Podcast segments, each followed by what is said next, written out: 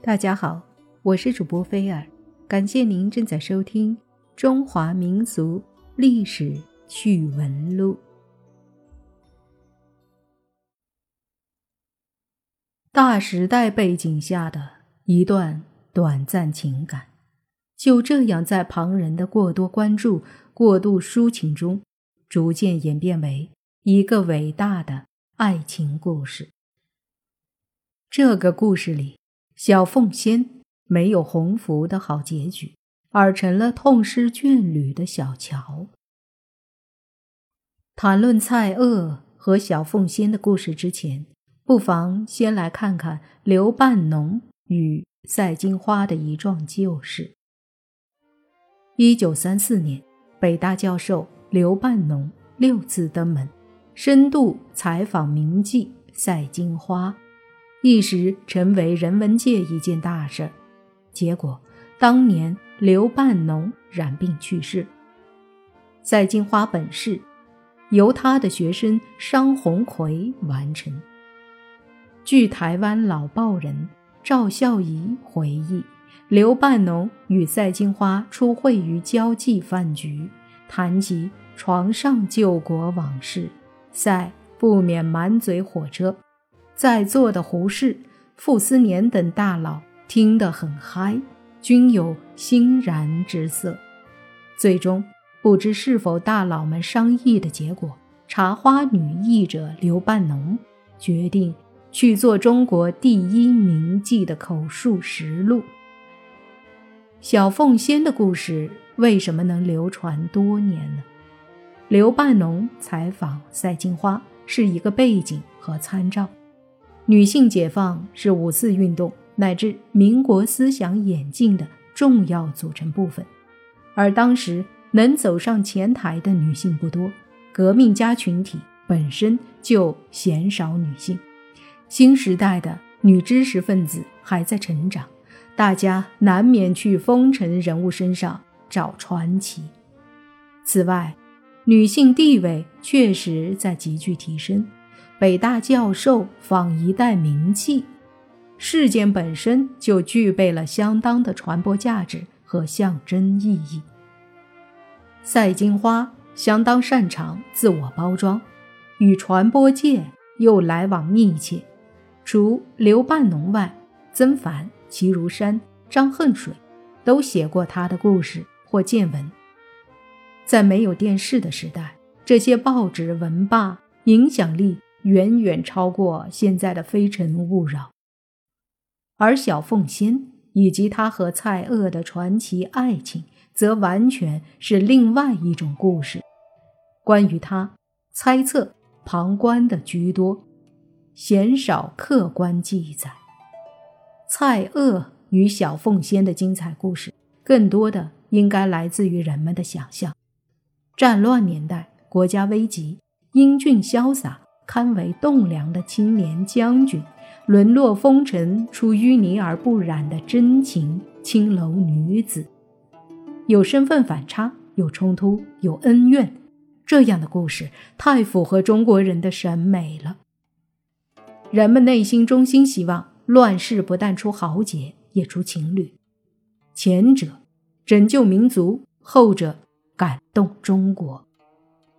就像有人会以岳飞之名添一阙《满江红》一样，那词填得太好了，也完全符合我们想象中的岳飞本人。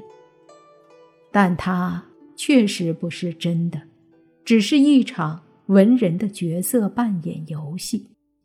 我们的文化里，好和真这两件事，总是容易被含混等同。中国人心目中的好故事，从少年得志开始。蔡锷十七岁后两度赴日留学，先读商科，次攻军事。二十二岁回国督练新军。一九一一年，蔡锷二十九岁，在云南响应武昌起义，被公推为领袖，后任云南军政府都督。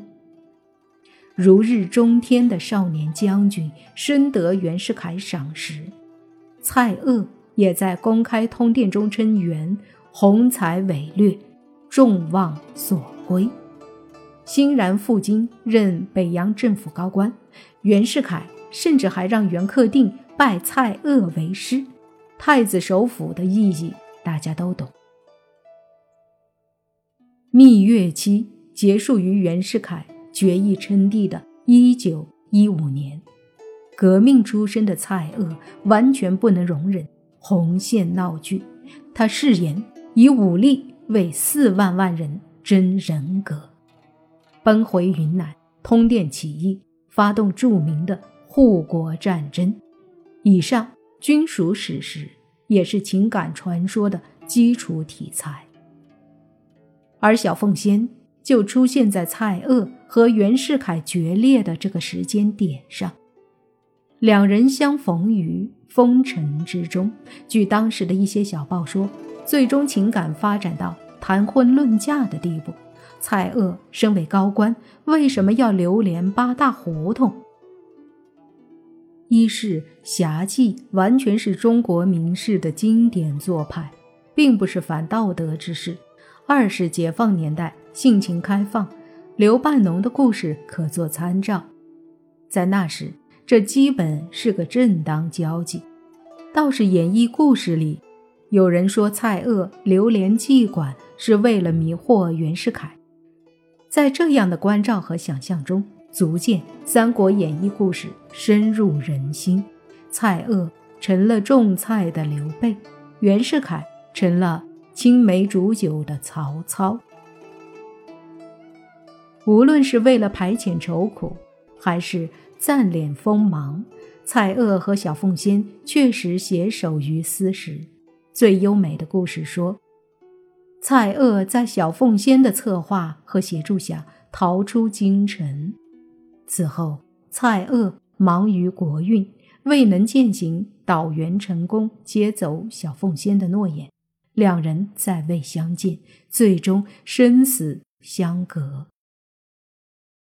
尽管无法证明真伪。但这个故事确实有一定合理性。蔡锷逃出北京时，一九一五年，次年春，他率军在四川击败元军，元被迫取消帝制，旋即羞愤而死。秋天，蔡锷患病东渡日本，终于不治，与对手死在了同一年。从时间上来看，蔡锷的人生顶点。就在此时，太多大事要做，没时间也没能力去北京接小凤仙。如果他确实想接的话，蔡锷英年早逝后，小凤仙的挽联是：“谁识周郎尽短命，早知李靖是英雄。”而传说中，蔡锷也曾经写对联给小凤仙。不幸美女终薄命，从来侠女出风尘。这两副对联完全可以拿来做故事注脚，特别是李靖洪福风尘侠女的比喻，确实比较恰当。古有洪福助李靖逃出京城这个传奇，在当时就投射到了蔡锷和小凤仙的身上。但必须注意的是，第一副挽联不是小凤仙本人所作，而是请文士代撰，由文人来考量双方身份，斟酌语调和情感表达。除了确实哀痛，这里面能有小凤仙自己的几成想法呢？当然，这对联确实写得相当不错，因此顷刻传遍全国。后一副对联。更十有八九又是文人的抒情创作，以配合挽联传播，而且时间应在蔡锷身后。蔡锷去世后，关于小凤仙有两种说法：一种是从此不知所踪，这个结局更像是《三国演义》里对貂蝉下落的处理；另一种说法是。小凤仙重操旧业，晚年又数度改嫁，终老于沈阳。有后面这个世俗故事做参考，不知所踪，确实更具美感，但那显然不是事实。除了死人，谁会真正不知所踪呢？只不过大家失去了继续关注一个风尘女子的理由。许多年之后，大家突然重新发现了这个故事，因为中国人永不磨灭的。